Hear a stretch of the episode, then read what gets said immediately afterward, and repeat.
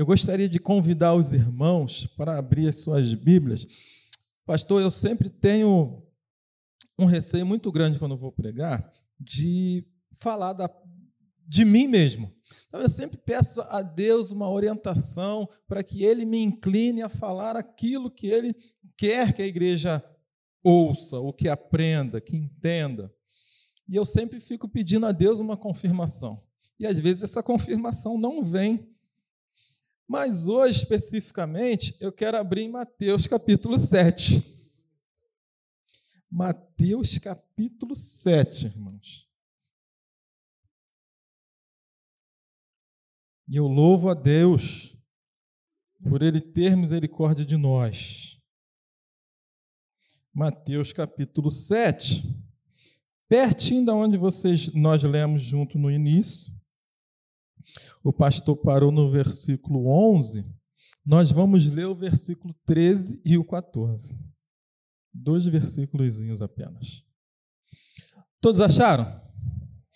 Quem trouxe Bíblia aí, Bíblia, Bíblia, diz amém aí. Glória a Deus. A igreja é boa demais, né? A igreja anda com Bíblia. Diz assim, Mateus capítulo 7, versículo de número 13. Entrai pela porta estreita.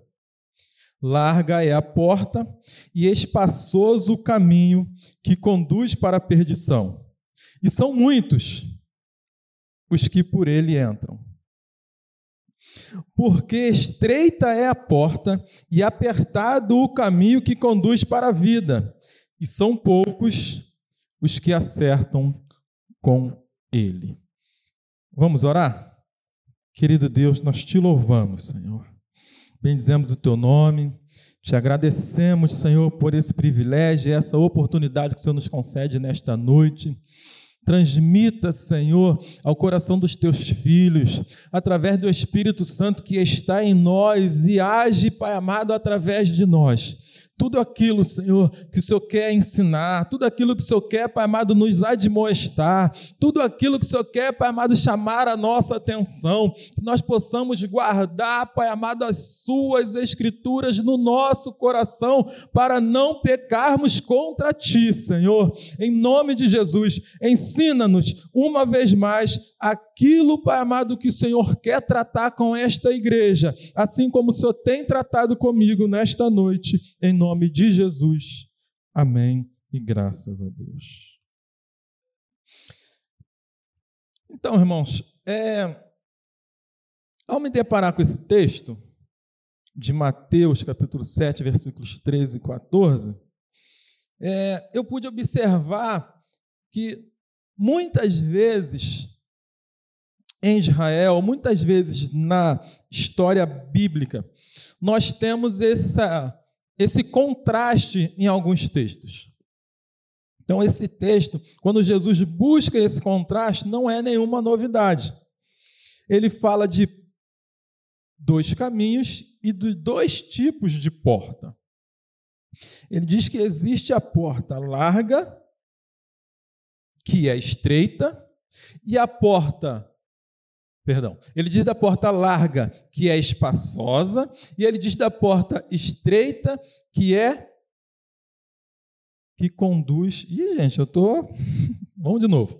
Ele diz da porta estreita, que é a porta que conduz para a vida, essa é a porta estreita, e ele fala da porta larga que conduz para a morte caminho de perdição e caminho de vida. Então, é, isso me chamou a atenção. Então, é sobre isso que nós vamos trabalhar. O Mateus, autor da o que escreveu o Evangelho de Mateus, ele faz esse contraste naquilo que Jesus fala. E também Jesus ele se utiliza desse contraste lá em Lucas, mas nós vamos ver isso no final.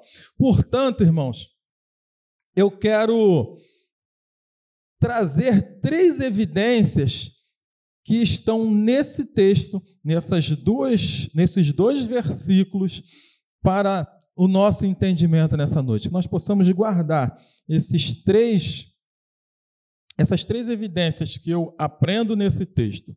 Então, quando eu falo de contraste e eu lembro da porta larga, Deixaram um lápis aqui. A porta larga. Eu me lembro de um personagem interessante nas Escrituras que é Ló. Ló, ele teve a oportunidade de escolher o caminho. Seu, seu tio Abraão, ele fala: Olha, Ló, escolhe o caminho no qual você vai seguir. Vocês conhecem bem a história. Seus, os pastores de Ló e os pastores de Abraão, é, por crescer muito né, em riqueza, o gado, eles estão andavam discutindo, então entendeu-se que eles deviam, deveriam se separar. Então, é, Abraão dá essa oportunidade para Ló, para que ele escolhesse o caminho que ele fosse seguir. Uma das características que eu encontro na porta larga é quando nós escolhemos o nosso caminho pelo aquilo que nós vemos. Foi exatamente o que Ló fez. Ele observa as campinas verdes, observa tudo aquilo que aquele espaço de terra poderia produzir para ele, trazer de benefício para ele, não consulta Deus e escolhe o caminho no qual ele levaria a sua família. Observe que os caminhos, as decisões que nós tomamos, elas muitas vezes refletem no futuro da nossa família. E ele estende, o texto vai dizer lá em Gênesis, vai dizer que ele estende o seu caminho até as margens de Sodoma. E vocês sabem exatamente o que acontece com Sodoma. Essa é a primeira evidência. E a primeira evidência que eu apontei, eu, diz aqui, eu digo aqui o seguinte: na porta larga, você encontra o caminho espaçoso que te conduz à perdição e muitos entram por ela. Eu botei exatamente como diz o texto. A primeira evidência que eu enxergo nesses dois versículos é que existe uma porta larga e que essa porta larga é, ao entrarmos nessa porta larga, nós teremos um caminho espaçoso pela frente, porém, esse caminho nos conduz à perdição, e muitos são os que entram por esse caminho. E aí eu estava me lembrando, né, até mesmo para falar do, da porta estreita, mas eu estava me lembrando do metrô, principalmente no momento de rush. Alguém já teve esse privilégio que é pegar o metrô no momento de rush? Eu sei que vocês aqui que são da Maranata não têm esse costume de fazer isso. Mas quando a porta abre, eu acredito que vocês esperam todo mundo entrar né, com aquela calma. Não é verdade, irmãos? Irmão, quantas vezes eu já passei por isso, já vi e já me, me utilizei também da minha velocidade, óbvio, né, do meu tamanho, e nem era para sentar era para me encostar nas, vou chamar assim, de, das paredes do metrô. Porque eu pegava metrô de sete horas, sete e meia, então era um metrô bem assim comportado. E nós já vimos muitas coisas, muitas coisas. Pessoas que caem. Mas por quê? Porque para aquela quantidade de pessoas, aquela porta ela se tornava estreita. Por exemplo, se você for pegar o metrô agora, indo em direção à central do Brasil, com certeza aquela porta ela se tornará larga, porque poucas pessoas entrando. Porém, no âmbito bíblico, essa porta ela é assemelhada com Jesus. E ele diz que muitos tentaram encontrar essa porta, mas não conseguiram. Poucos são os que a encontram. Então, observe aí. Provérbios 16, versículo 2 diz assim: Todos os caminhos do homem são limpos aos seus olhos. O que, que ele está dizendo com isso, autor de Provérbios? Que o nosso caminho, aos nossos olhos, são limpos, são bons. No outro versículo, no, também no capítulo 16, no versículo 25, ele diz assim: Há caminhos que ao homem parece direito, mas o seu fim são caminhos de morte. Então, meus amigos, a porta larga que nos conduz para um caminho, para o caminho da perdição, como diz o texto que nós lemos, ela podem não apenas nos conduzir para um caminho de perdição, mas fazer com que eu e você é, carregue toda uma, uma família, uma parentela, porque é um caminho, como diz as Escrituras, nós vamos falar um pouquinho sobre isso, muito mais fácil. Assim como lá onde eu moro, eu sei onde você mora não é assim, mas lá onde eu moro ultimamente, tem cada vez mais trabalhadores que ficam ali na rua. Eles trabalham ali na rua, não sei se vocês me entendem. E eles entendem que esse é o caminho mais fácil para eles arrumarem dinheiro talvez até mesmo para sobreviver, para tomar conta da família deles. Mas, irmãos, esse caminho que eles estão tomando, principalmente nesse mundo que nós vivemos, nós também podemos considerar como o caminho da porta larga, que é o caminho da facilidade, não é nem da felicidade, mas é o caminho da facilidade. É, ganhar, trocar né, dinheiro muito fácil. Quando, na verdade, o ideal seria tentar procurar um emprego que a sociedade julga como um emprego digno, porque ao homem foi confiado, foi considerado isso, que o homem é digno do seu trabalho, mas não desse trabalho. Não é nem clandestino, existe um outro nome, mas não é clandestino a palavra correta do desse. Como é que seria esse trabalho que nós poderíamos chamar? Hein? Oi? É, mas teria um, um outro nome aí mais, mais técnico, eu esqueci o nome. Trabalho ilícito. Tá bom, é. Não era essa palavra que eu estava querendo lembrar, não, mas serve. Um trabalho ilícito. Quando nós devemos procurar um trabalho que é digno, que nós podemos apresentar para a sociedade. Por que, que eu estou falando isso? Porque muitos julgam que isso é um trabalho, quando na verdade não é. Então, Ló, irmãos, ele teve a possibilidade de buscar em Deus o caminho que ele deveria seguir. Até porque era sabido que a cidade de Sodoma e Gomorra não era uma cidade boa. Mesmo assim, ele estendeu as suas tendas até as margens da cidade e, infelizmente, trouxe consequências terríveis para a sua família. Ao decidir pela porta larga, você encontra um caminho espaçoso. Porém, o fim dessa estrada é a condenação eterna. Nós escrevemos aqui o seguinte: a porta larga são os atalhos da vida, como essa, esse grupo de pessoas que eu estava mencionando agora há pouco. Muitos seguem os caminhos da religião, porque, irmãos, seguir alguns passos, alguns traços que Jesus deixou para nós é, muitas pessoas falam assim, que o evangelho é fácil. Mas o texto que nós lemos, ele diz que é o contrário. É um caminho difícil. No texto que eu li, na versão que eu li, ele diz que é um caminho apertado. Volto na, no exemplo do metrô. Pega o metrô naquele momento especial ali de seis horas da tarde, retornando né, aqui para a Baixada, para ver como ele é bem comprimido, como é gostosinho de andar nele. É apertado, apertado demais. Mas a vida do crente é também apertada, não é fácil. Então, são dois ensinamentos. É, o caminho, o caminho largo né, são dos falsos ensinamentos, da pregação do evangelho fácil, a pregação do evangelho sem sofrimento. Vem para a minha igreja que você vai parar de sofrer. Vem para a minha igreja que você amanhã ou depois já está com, já está montando o seu negócio. Se você hoje tem dívida, amanhã você já tem um negócio próprio, você já está investindo. Eu era assim, e hoje já estou assado. O evangelho pregado por Jesus e pelos apóstolos, pela, pela igreja primitiva, não era um evangelho fácil, irmãos. Talvez a porta larga seja como nós muitas vezes falamos, do jeitinho brasileiro, das coisas muito fáceis.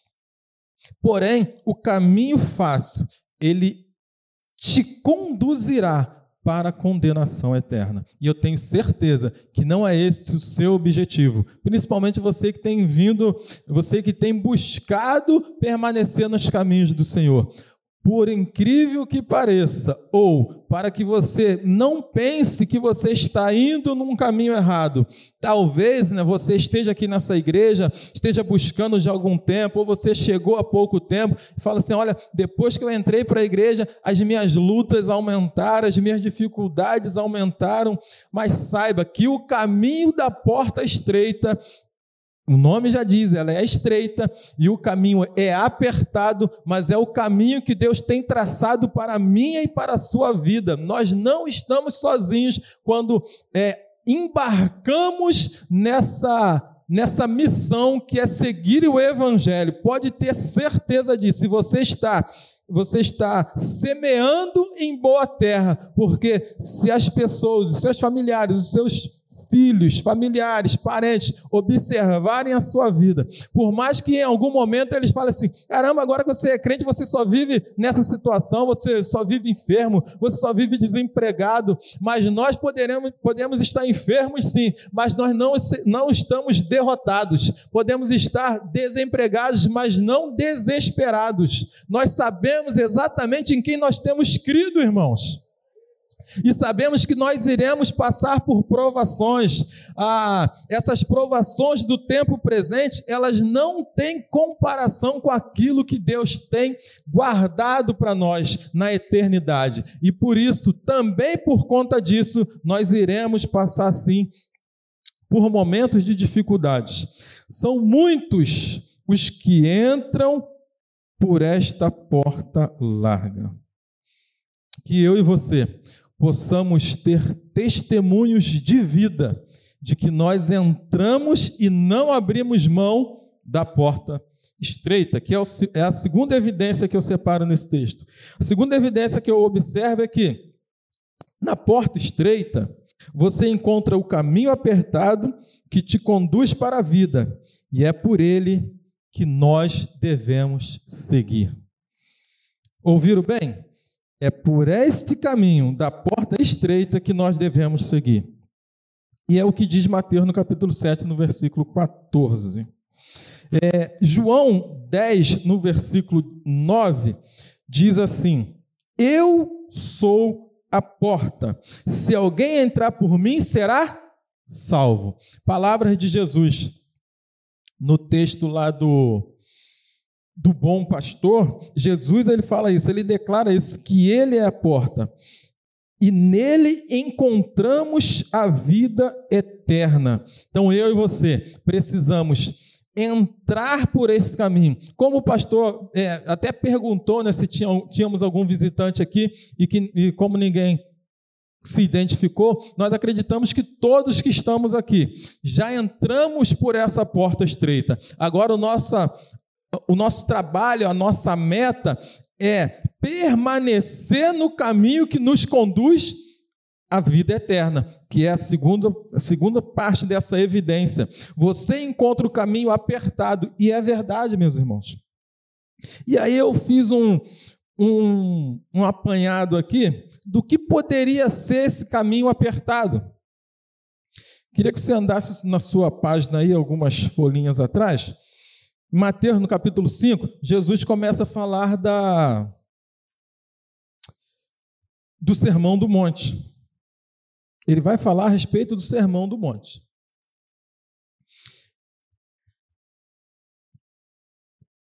É o que eu começo a identificar como o caminho apertado. Como é que eu fico, é, como é que eu identifico que esse caminho é apertado? Em outra tradução está caminho difícil.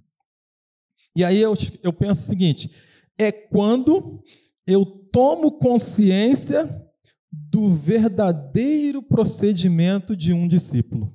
Aí o negócio aperta um pouquinho, pastor. Observem aí, ó, Mateus, no capítulo 5, o Senhor vai falar das bem-aventuranças. Por exemplo, no versículo 2: Bem-aventurados humildes de espírito, Versículo, versículo 3 foi esse. Versículo 4, bem-aventurados que choram. Versículo 5, bem-aventurados os mansos. Versículo 6, Feliz os que têm fome e sede de justiça. Versículo 7. Bem-aventurados os misericordiosos. Versículo 8. Bem-aventurados os limpos de coração. Versículo 9. Bem-aventurados os pacificadores, porque serão deles serão o reino dos céus. Olha o 10. Feliz os perseguidos por causa da justiça. Observe que quando nós percebemos que é, é bem-aventurado, tem uma vida feliz essas pessoas que são mansas, que são perseguidas, que são humildes, que são mansos. Irmãos, totalmente o oposto do que nós vemos na sociedade de hoje. Difícil você encontrar pessoas humildes, pessoas mansas, muito mais difícil ainda. Pessoa que tem fome e sede de fazer justiça. Nós sabemos a justiça que o povo faz aí. Gostam de fazer justiça pelas próprias mãos pacificadores. Muitas vezes nós precisamos de alguém que pacifique, a pessoa joga mais lenha na fogueira. Como eu penso que ser o, o caminho apertado ou o caminho fica mais difícil? Torna a dizer, quando eu Toma o conhecimento do que é ser um verdadeiro cristão. O verdadeiro cristão, no versículo 13, ele é sal da terra. Será que eu e você estamos salgando essa terra? Do versículo 14 até o 16, ele diz que o verdadeiro discípulo, ele é luz do mundo. Nós precisamos estar na porta estreita para refletirmos o amor de Jesus, para refletirmos tudo aquilo que Jesus fez para que nós possamos verdadeiramente ser luz em meio a essa sociedade. Ele fala dos homicidas lá no capítulo do versículo 21 em diante, fala do adultério no versículo 27 em diante, fala de dois juramentos, fala das vinganças. E ele segue no versículo no capítulo 6, ele fala de hipocrisia dentro, da, dentro dos arraiais, irmãos. Ele fala de pessoas que são hipócritas quando dão esmola. Ele fala de pessoas que são hipócritas quando fazem orações. Ele fala de pessoas que são hipócritas quando jejuam. Perceba que fica mais apertado, o negócio fica mais estreito. Agora não, eu não tenho como mais, como eles faziam, não posso orar mais em praça pública da forma como era orado. Por quê? Porque eles faziam isso para se vangloriar, davam esmola para que as pessoas observassem e achassem que aqueles religiosos estavam fazendo a vontade de Deus, quando na verdade eles queriam aparecer. Jejuavam, ficavam com o rosto entristecido para mostrar, deixar bem claro: estou fazendo jejum, hein? Perceba como fica mais apertado, lá para versículos 19 em diante. O verdadeiro discípulo ele não junta tesouro nessa terra, mas o tesouro que ele junta é no céu. Perceba como fica mais apertado, ele diz: Não andeis ansiosos por coisa alguma. Eu gosto disso, irmãos, porque o pastor, como psicanalista e atendendo no gabinete, eu tenho certeza que ele não atende ninguém aqui nessa igreja que seja ansioso, né, pastor? Tenho certeza disso, porque aqui nós encontramos verdadeiros discípulos, é ou não é verdade, meus irmãos? Lá no finalzinho do capítulo 6, ele diz: Olha, que, em primeiro lugar, o verdadeiro discípulo busca as coisas que são do alto, ou busca as coisas de Deus em primeiro lugar. Então, o Senhor Jesus, ele fala das bem-aventuranças, ah, o Sermão do Monte, ele fala no capítulo 5, ele fala no capítulo 6, ele fala também no capítulo 7, inclusive, ele ensina a orar no capítulo 6, no versículo 7, que foi a abertura desse culto, ele incita o povo a orar. E foi o que o pastor leu. Ore, busque, peça. E o caminho largo, irmãos, dificilmente nós queremos isso. No caminho largo, nós não queremos nem orar. Verdade seja dita. Nós queremos é viver a vida, deixa a vida me levar. Mas no caminho estreito existe renúncia. No caminho que Jesus traçou para nós, existe fidelidade, existe compromisso com a igreja que você está, compromisso com a sua esposa, com o seu esposo, com os seus filhos, compromisso com, com a sua liderança. Caminho estreito. Eu penso que o caminho estreito o caminho pode até ser estreito, irmãos, mas nós temos garantia da vida eterna. Louvado seja Deus por isso. João 14, no versículo 6, ele diz assim: Ninguém vai ao Pai a não ser pelo caminho estreito, pela porta. Por mim, diz o Senhor Jesus. Capítulo 10 de Lucas, versículos 26 e 27 diz assim: Mestre, o que devo fazer para herdar a vida eterna? É na parábola do bom samaritano. E o Senhor Jesus fala assim: Amarás a Deus sobre todas as coisas, de todo o seu coração, com toda a sua força, com todo o seu entendimento, e amarás o seu próximo como a ti mesmo. Irmãos, quer ver apertar a mim e a você no que diz respeito a ser um verdadeiro é, um verdadeiro discípulo, fugiu a palavra. Ame o seu próximo como se fosse a você mesmo. Na última reunião de homens, nós falávamos aqui sobre como eu demonstro ter um relacionamento com Deus. Como é que eu demonstro isso? Aí foi falado oração, foi falado leitura da palavra, isso tudo é verdade. Mas nós também, né, pastor, demonstramos o nosso relacionamento com Deus como quando eu trato o meu irmão como se fosse igual ou melhor do que eu. Senhor, mas quando é que eu fui te visitar? Diz lá Mateus, lá no capítulo 24 e 25. Quando você visitou um dos meus pequeninos. Quando eu cuidei de ti, Senhor, quando você cuidou de um dos meus pequeninos. Irmãos, o verdadeiro discípulo, se necessário for, ele tira a roupa do corpo para servir ao próximo. E para fazer isso, tem que estar na porta estreita. Quem é a porta estreita, segundo João? Jesus é a porta. Um outro ensinamento que eu tiro dessa, dessa questão de ser a porta é porque a porta ela pode ser até estreita, mas por enquanto, ela ainda está aberta. Ainda tem possibilidade de alguém da sua família, alguém da sua parentela entrar por ela.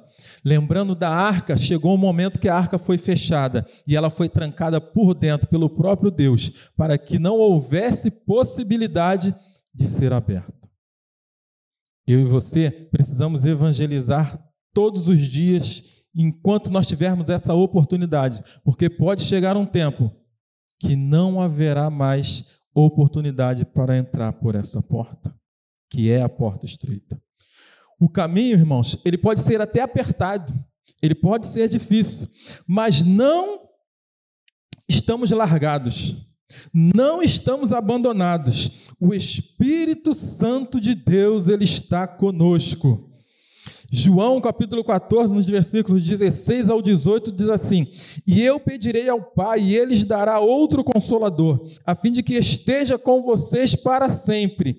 E é o Espírito da verdade, que o mundo não pode receber, porque não o vê nem o conhece. Vocês o conhecem, porque ele habita com vocês e estará com vocês. Não deixarei que fiquem órfãos, voltarei para junto vocês. Nós não estamos sozinhos. Por mais que a, a, a entrada na porta estreita, que é Jesus, pode nos parecer um caminho difícil, e a Bíblia nos diz que é difícil, é um caminho apertado, mas nele nós temos aquilo que a porta larga não pode nos dar: é segurança e a vida eterna. E isso nós não podemos abrir mãos, irmãos.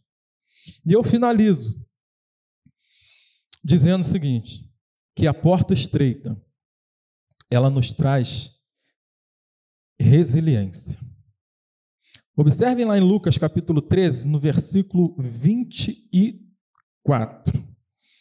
Lucas capítulo 23, Lucas capítulo 13, no versículo 24 diz assim: 23 e 24. Lucas 13, 23 e 24 diz assim: E alguém lhe perguntou, Senhor, são poucos os que serão salvos? Jesus respondeu: Esforcem-se por entrar pela porta estreita, pois eu afirmo a vocês que muitos procurarão entrar, mas não conseguirão. E o texto diz, irmãos, que muitos tentarão, buscarão entrar, mas não conseguirão. Se houve uma tentativa, se houve uma busca, é que muitas pessoas, não poucas, talvez até ouviram falar das portas estreita e a larga, mas muitos não conseguiram abrir mão do bel prazer, não conseguiram abrir mão dos seus desejos e não conseguiram encontrar ou entrar na porta estreita. Então eu quero te incentivar. Eu gostaria de chamar o Ministério de Louvor para vir aqui para frente nosso pastor para já se ajeitar e vir subindo. A carta de Apocalipse, no capítulo 3, versículos 7 e 8, quando João escreve a carta para Filadélfia, ele diz o seguinte: Estas coisas diz o santo, capítulo 3, versículos 7 e 8 de Apocalipse. O verdadeiro, aquele que tem a chave de Davi, que abre e ninguém fechará, e que fecha e ninguém abrirá. Conheço as tuas obras que você realiza. Eis que tenho posto diante de ti uma porta aberta, a qual ninguém pode fechar. Sei que você tem pouca força, mas guardou a minha palavra e não negou o meu nome. Como diz Lucas, esforça-te se você está aqui hoje, nesta noite, é porque você entrou pela porta estreita. Fique de pé. Então eu gostaria de pedir a você: esforça-te, permaneça nesse caminho, porque ele te conduz para a vida eterna.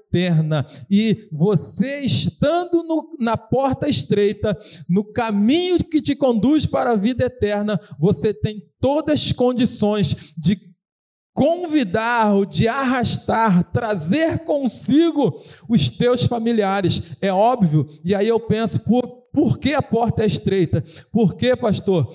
A salvação é individual. Não tem como na porta estreita entrar muita gente, você carregar, entrar você e muita gente contigo. Não, é um de cada vez. Mas nós podemos sim fazer a nossa parte, orar, nós podemos fazer a diferença. E a conclusão que eu coloco aqui é o seguinte: para alcançar a vida eterna, só existe um caminho. O resto eu gosto de dizer que é atalho, né? O caminho que, no, que nos conduz à vida eterna é a porta estreita chamada Jesus Cristo. Portanto, esforça-te para entrar e permanecer no caminho, em nome de Jesus. Amém?